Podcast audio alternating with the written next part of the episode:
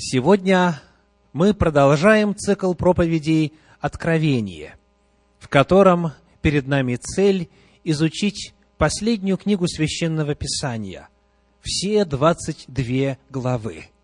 Сегодня мы добрались уже до третьей главы книги Откровения.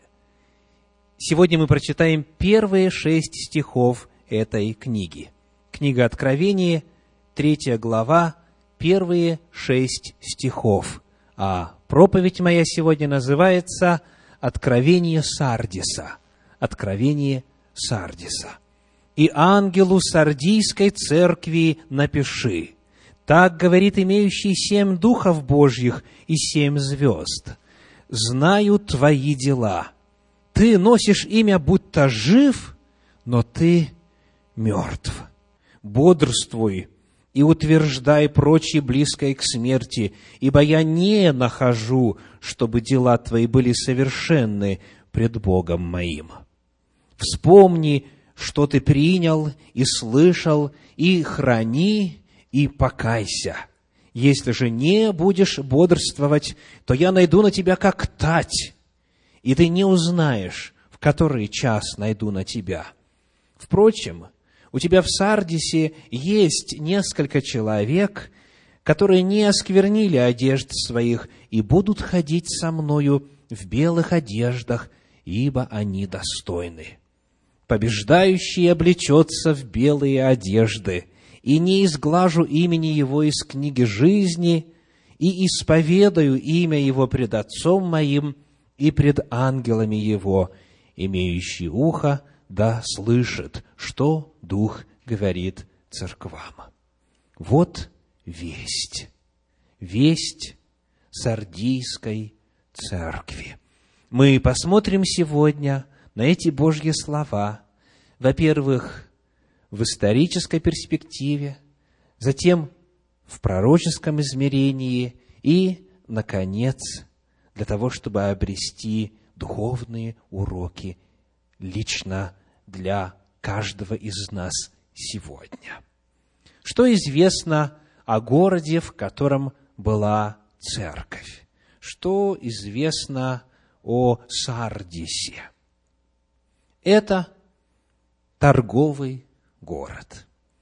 Он располагался в 50 километрах на юго-восток от Фиатиры, предыдущего города, куда было направлено послание Господа. Он находился на крупном торговом пути. Город этот древний.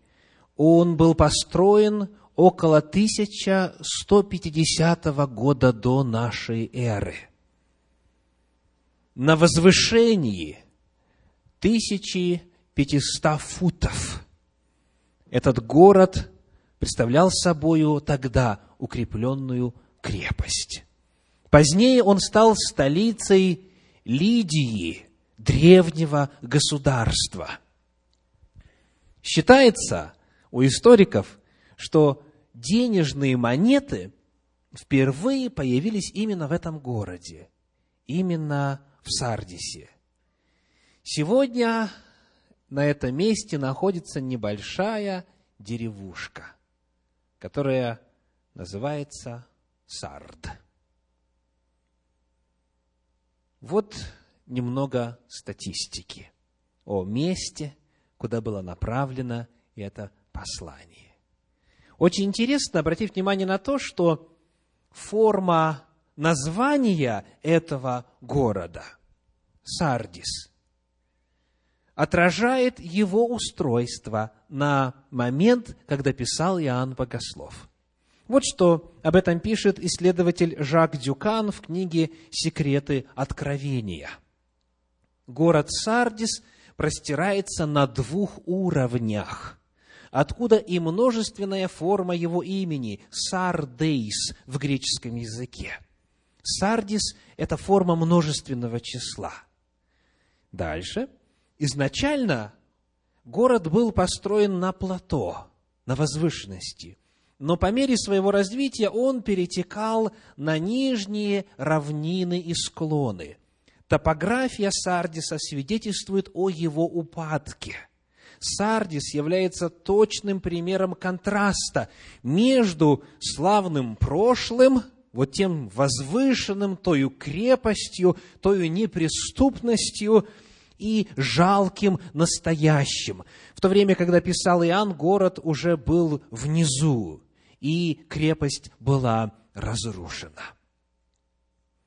Потому вот это имя содержит в себе идею былой славы.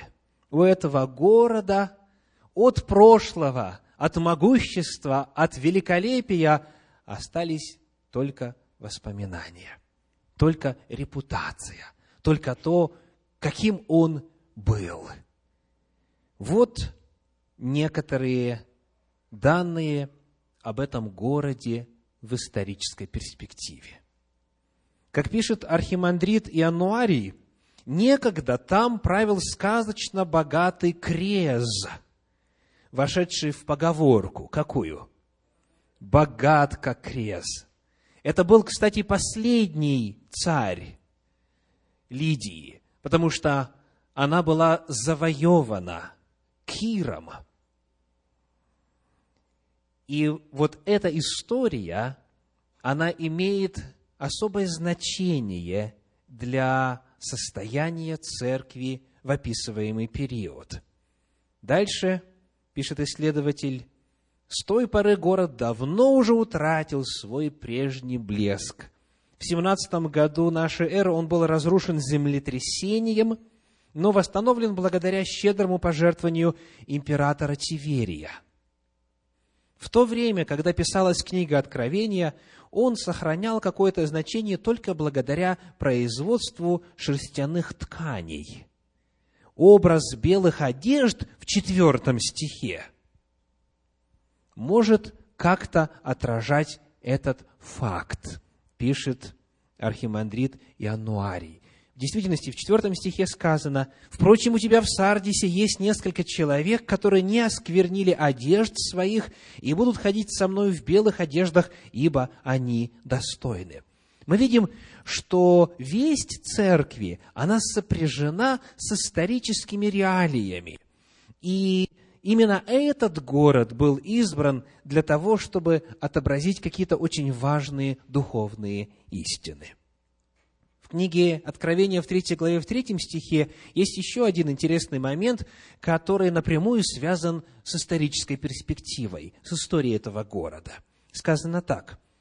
«Если не будешь бодрствовать, то я найду на тебя как тать, и ты не узнаешь, в который час найду на тебя». Слово «тать» означает «вор» или же разбойник, тот, кто приходит неожиданно с целью захватить имение, имущество и так далее. Так вот, оказывается, этот город знал такие в своей истории печальные случаи. Вот что об этом пишет исследователь Ростислав Волкославский в книге «Тайны Апокалипсиса». В истории древнего города Сардиса так и случилось. Город был взят дважды врагами совершенно неожиданно, по недосмотру охраны, потому что они не бодрствовали. Вначале в персидскую эпоху, как я уже упомянул, тогда его завоевал Кир, а затем в греческую эпоху вновь произошло то же самое. И вот какова причина.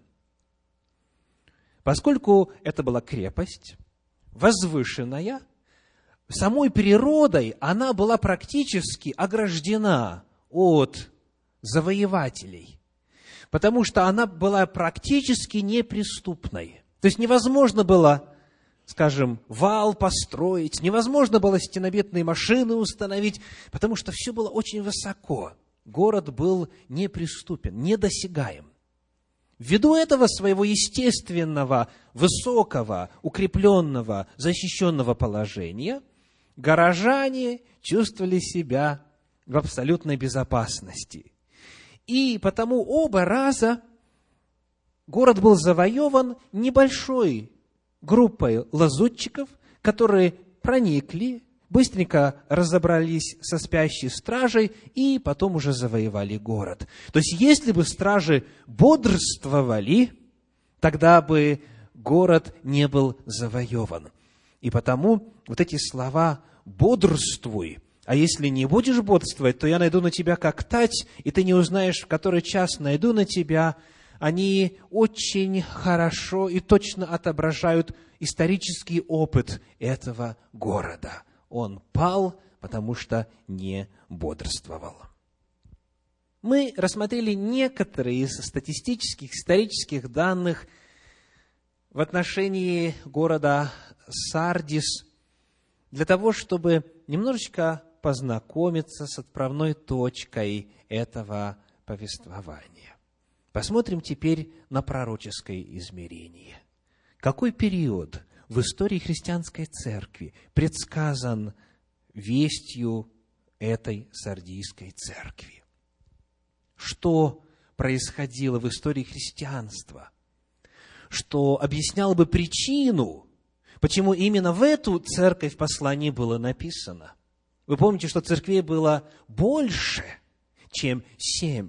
Но Иоанн по внушению Божию избирает из них, из церквей Малой Асии, только те, которые отображали бы некое духовное состояние и определенные события, которые могли бы послужить прообразом для того, чтобы рассказать об эпохе в истории Христовой Церкви в веках грядущих.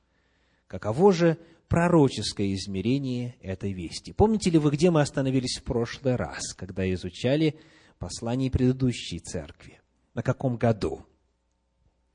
Это был 1517 год.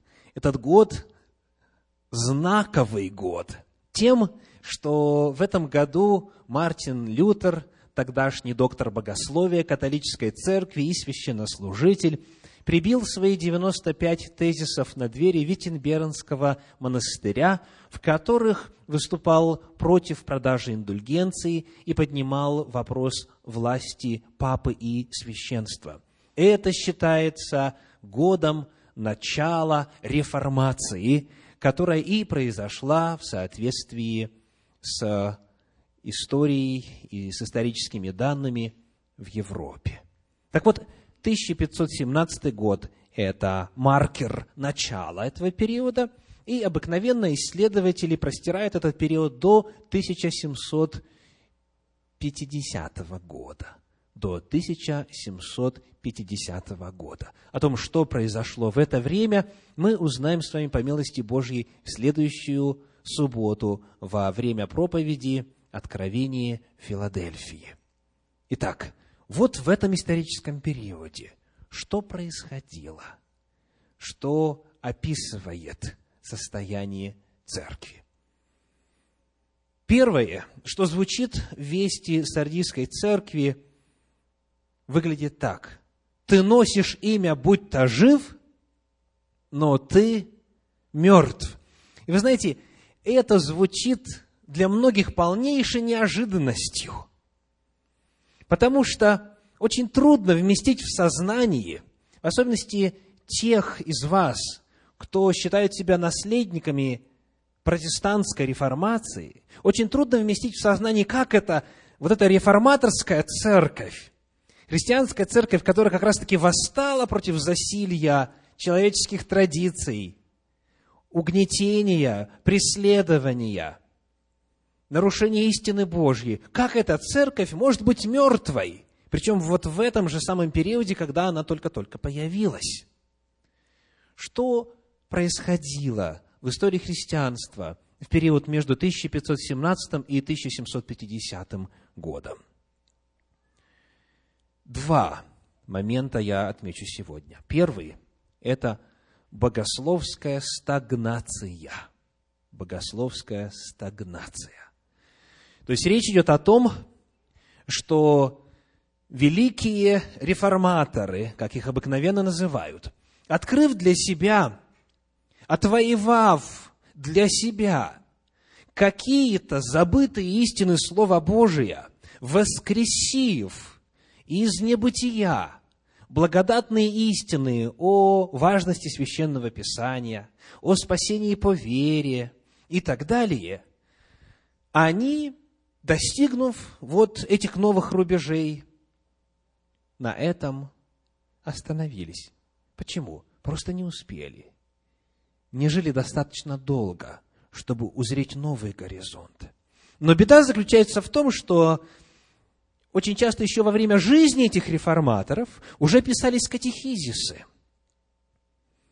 Книги, которые закладывали вероучительные основы для новосозданной конфессии. И не только основы, но и границы.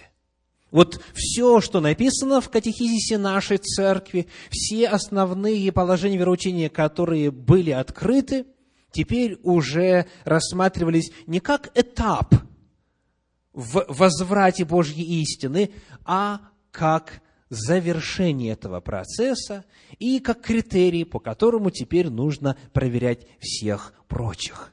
В этом периоде, как только уходили с арены истории реформаторы, их последователи, а часто и они сами, еще во время своей жизни, останавливались на достигнутом, и церковь очень скоро стала вновь мертвой. Вот этот вот всплеск любви к Слову Божию, искренность в исследовании истин Священного Писания очень скоро были сменены формализмом и отсутствием какой-либо жизни. Вот что написано в предисловии к малому катехизису, изданному Лютером после посещения церквей и приходов, которые пошли за ним. Он пишет, я цитирую по книге Ян Гус, Мартин Лютер, Жан Кальвин, Торквимада, Лайола, биографические очерки, книга издана в 1995 году. Написать катехизис – привести его в простую, понятную форму, принудила меня горькая необходимость, испытанная в то время, когда я был визитером. Господи Боже мой, каких вещей не насмотрелся я! Простой народ решительно ничего не знает о христианском учении, особенно по деревням. И однако все называют себя христианами, все крещены и принимают святые тайны. Ни один не знает ни молитвы Господней, ни символа веры, ни десяти заповедей. Живут, как скоты бессмысленные. И однако не успело появиться Евангелие, то есть концепция Лютера об оправдании по вере, уже мастерски научились употреблять во зло христианскую свободу. Вот как сам Мартин Лютер оправдывает необходимость, по его мнению, написать катехизис. И он был написан. Есть малый катехизис, есть большой катехизис доктора Мартина Лютера. И вот как он был написан, с тех пор в этой деноминации, в этой конфессии все остается на тех же самых началах. Протестанты считали, что они лучше, если сравнивать себя с католиками – Однако у этой церкви вообще нет похвалы. У этого исторического периода практически нет ничего, за что можно было бы сказать, вот это в тебе хорошо. За исключением одного факта, к которому мы сегодня еще обратимся. Осталась только хорошая репутация. Протестанты на самом деле довольно высокого мнения о себе – они порвали с традицией, с язычеством, которое проникло в христианство. Они смогли выйти на библейские начала, провозгласить принцип соло скриптура, только Писание. И, как правило, протестанты довольно горды, напыщены и надменны. На самом же деле, как открывает Господь Иисус Христос наперед пророчески, это лишь только имя. Ты носишь имя, будь ты жив – но ты мертв. Второй момент, который я хотел бы отметить по этому историческому периоду, это проявление веронетерпимости. Веронетерпимости. Скажите, как истинный христианин, согласно учению Христову, относится к тем, кто не соглашается с его вероубеждениями. Как нужно относиться к тем, кто думает иначе? Ну вот, например, апостол Павел пишет, «А если вы о чем иначе мыслите, то и это Бог вам откроет». А если человек упорствует, то сказано еретика после первого и второго вразумления отвращайся. Или же написано, если согрешит против тебя брат твой, пойди, поговори вначале один, потом, если не послушает еще, возьми с собой свидетелей, потом скажи всей церкви. Если же церкви не послушает, то, соответственно, да будет исключен. А кто не послушает слов наших в всем послании, пишет апостол Павел, того имейте на замечании. Да? То есть, все указано, как надо поступать с теми, кто почитается еретиком, даже если он таков на самом деле – и, казалось бы, протестанты, которые объявили Библию и только Библию своим мерилом, должны были бы это знать. Но, к сожалению, сразу же после возникновения этих протестантских церквей протестанты стали проявлять веронетерпимость. И очень много католиков и иных протестантов, которые не вписывались в мировоззрение протестантов, главенствовавших в той или иной стране, в тот период погибло. Я сегодня приведу только один пример. Сервет Мигель. Цитирую вначале по Большой советской энциклопедии. Испанский мыслитель, врач, ученый. Учился в Сарагосе, в Тулузе, в Париже. Изучал математику, географию, право, медицину, издал с комментариями географию Птолемея, высказал идею о наличии легочного круга кровообращения. Первый кто-то сделал. И так далее. Вот что с ним произошло. Далее цитирую по энциклопедии, по энциклопедическому словарю Брагауза и Ефрона. Проработав более 13 лет в городе Виене над главным своим трудом восстановления христианства. Сервет издал его в Лионе в 1553 году. Цель его – восстановить христианство, которое, по мнению исследователя, по мнению Сервета, одинаково ложно толкуется католиками и реформаторами. Сходясь с анабаптистами относительно неправильности крещения малолетних, знакомо звучит, правда? Сервет полагает, что крещение сообщает человеку Дух Христа. Против католицизма Сервет полемизирует гораздо более яростно, чем против реформаторов – Римскую церковь он называет содомской блудницей. А лютеранам и кальвинистам старался доказать, что умерщвление плоти и добрые дела столь же несомненно ведут к спасению, как и вера. Не вера только, но вера, проявляющаяся в делах. Дальше. Еще до напечатания книги он сообщил важнейшие отрывки из нее Кальвину, который донес архиепископу Виенскому, что авторы анонимного трактата, что автор анонимного трактата как раз вот Сервет Мигель. Что произошло дальше? Вследствие этого Сервет бежал из Виены и, пробираясь в Италию проездом, остановился в Женеве. Узнав о его прибытии, Кальвин донес на него городскому совету. Сервет был арестован и отдан под суд.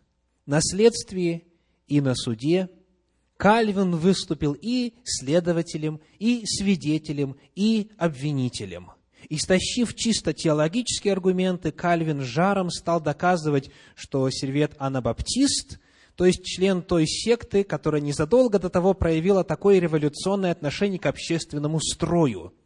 Сервет с своей стороны ссылался на обычаи древней церкви, которая только изгоняла еретиков. Он был приговорен к сожжению на костре и сожжен 27 октября 1553 года, оставшись до конца верным своему учению. Кальвин, Жан Кальвин, известный французский реформатор. И это не единственный пример того, как вот протестанты стали проявлять ввиду как раз уже богословской закоснелости, ввиду богословской стагнации, нетерпимость ко всем остальным, кто думал по-другому. Ты носишь имя, будь то жив, но ты мертв. Вместе с тем, в этом периоде есть и несколько светлых ноток. Смотрите, что сказано во втором стихе третьей главы, Откровение 3.2. «Бодрствуй и утверждай прочие, близкие к смерти». Слово «прочие» вам уже должно быть знакомо. В оригинале используется греческое слово «лоипос», которое означает «остаток», верно, «остаток». То есть, еще раз прочитаем, «бодрствуй и утверждай остаток, близкий к смерти».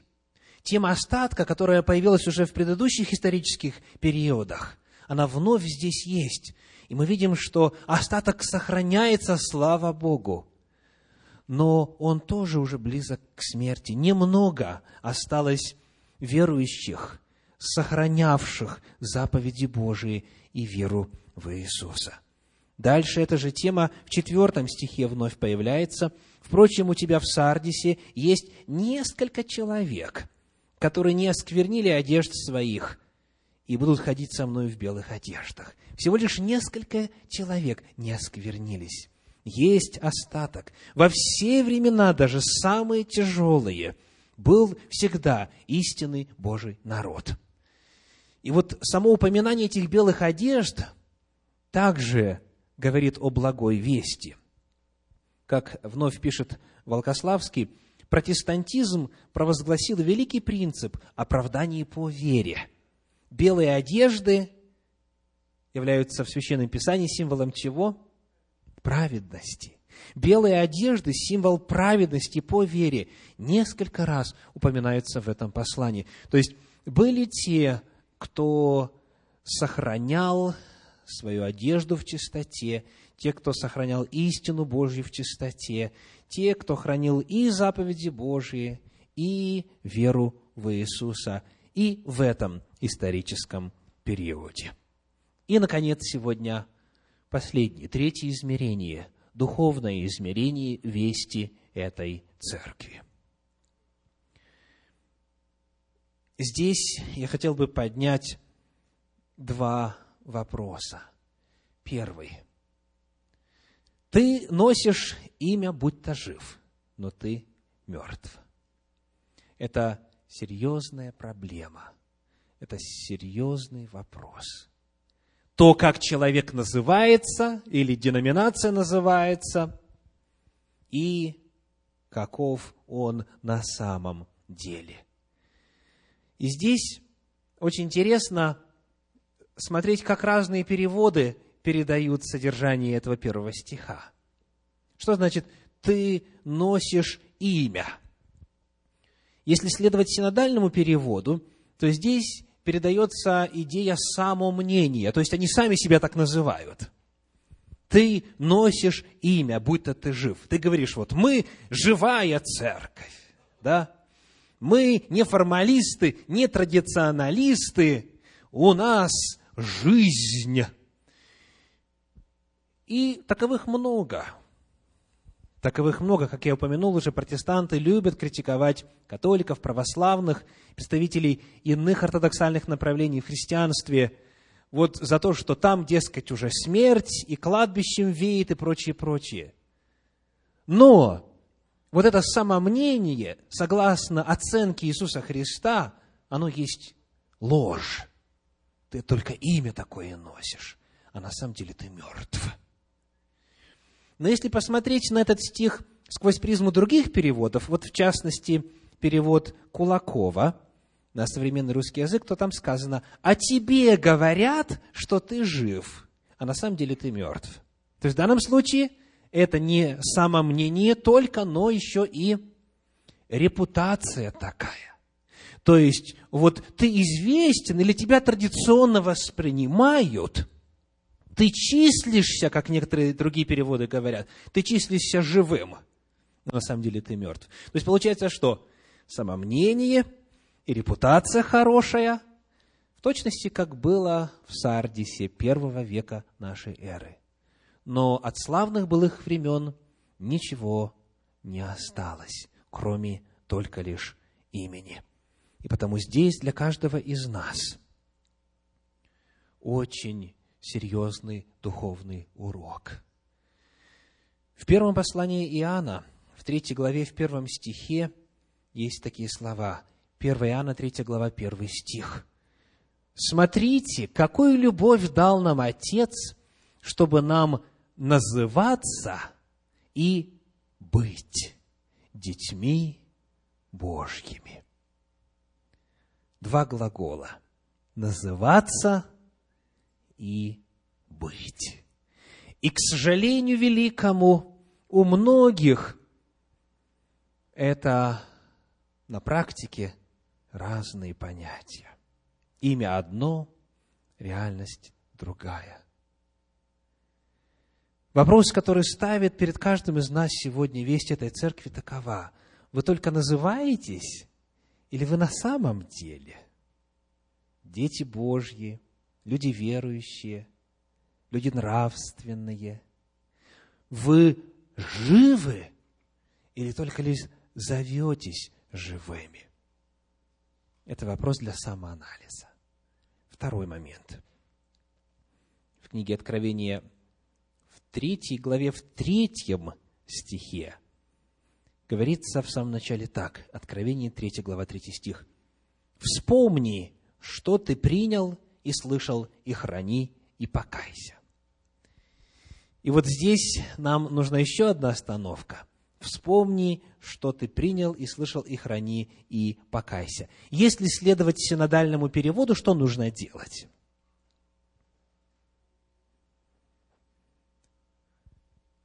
Вот то, что вы унаследовали, как деноминация, как церковь, как конфессия, как направление в христианстве, вот то, что вы приняли в качестве истины по рождению или физическому, или духовному, когда познали Господа, вот этот вот набор доктринальных положений, вот такое разумение истины, вот это необходимо теперь что делать?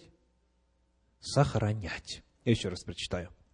Вспомни, что ты принял и слышал, и храни, и покайся. И вы знаете, многие на самом деле так живут. Я родился православным. Как я могу предать веру своих отцов? Или же у меня предки в четвертом поколении баптисты, или адвентисты, или пятидесятники, или неважно кто. Здесь выбор большой. И потому, вот раз я это принял, я теперь это должен хранить. Это неправильный перевод.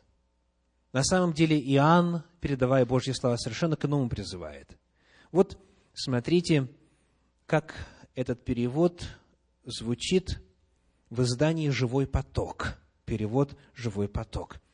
Итак, вспомни, как ты получил и услышал это, и храни, и покайся. Это у нас был снова третий стих. Вспомни, как ты получил.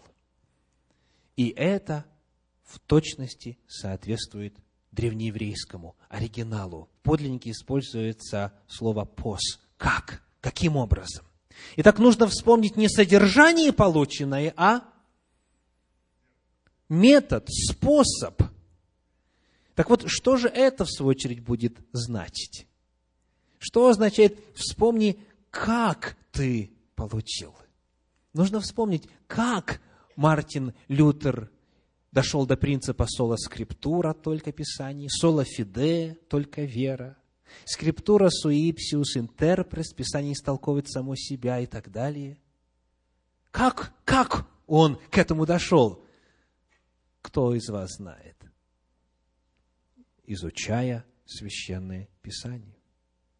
Когда он исследовал послание апостола Павла к римлянам, и когда он увидел то, что Священное Писание на самом деле говорит о способе обретения прощения грехов, его сердце возрадовалось, потому что он наконец-то смог решить проблему и дилемму вины в своей жизни.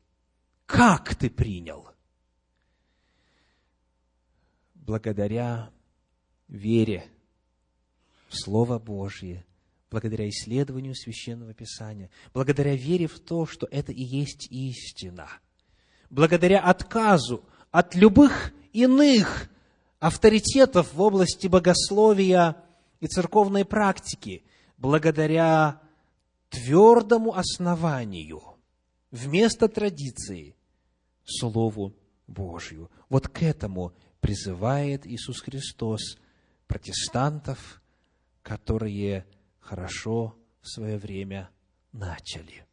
Не что ты принял, а как ты принял. Нужно возродить дух реформации, нужно возродить исследование Библии, нужно возродить вот эту постановку вопроса о том, что мы по-прежнему в процессе постижения истин Слова Божия, в процессе возрождения утраченных в истории христианской церкви Божьих истин – вот какой звучит призыв.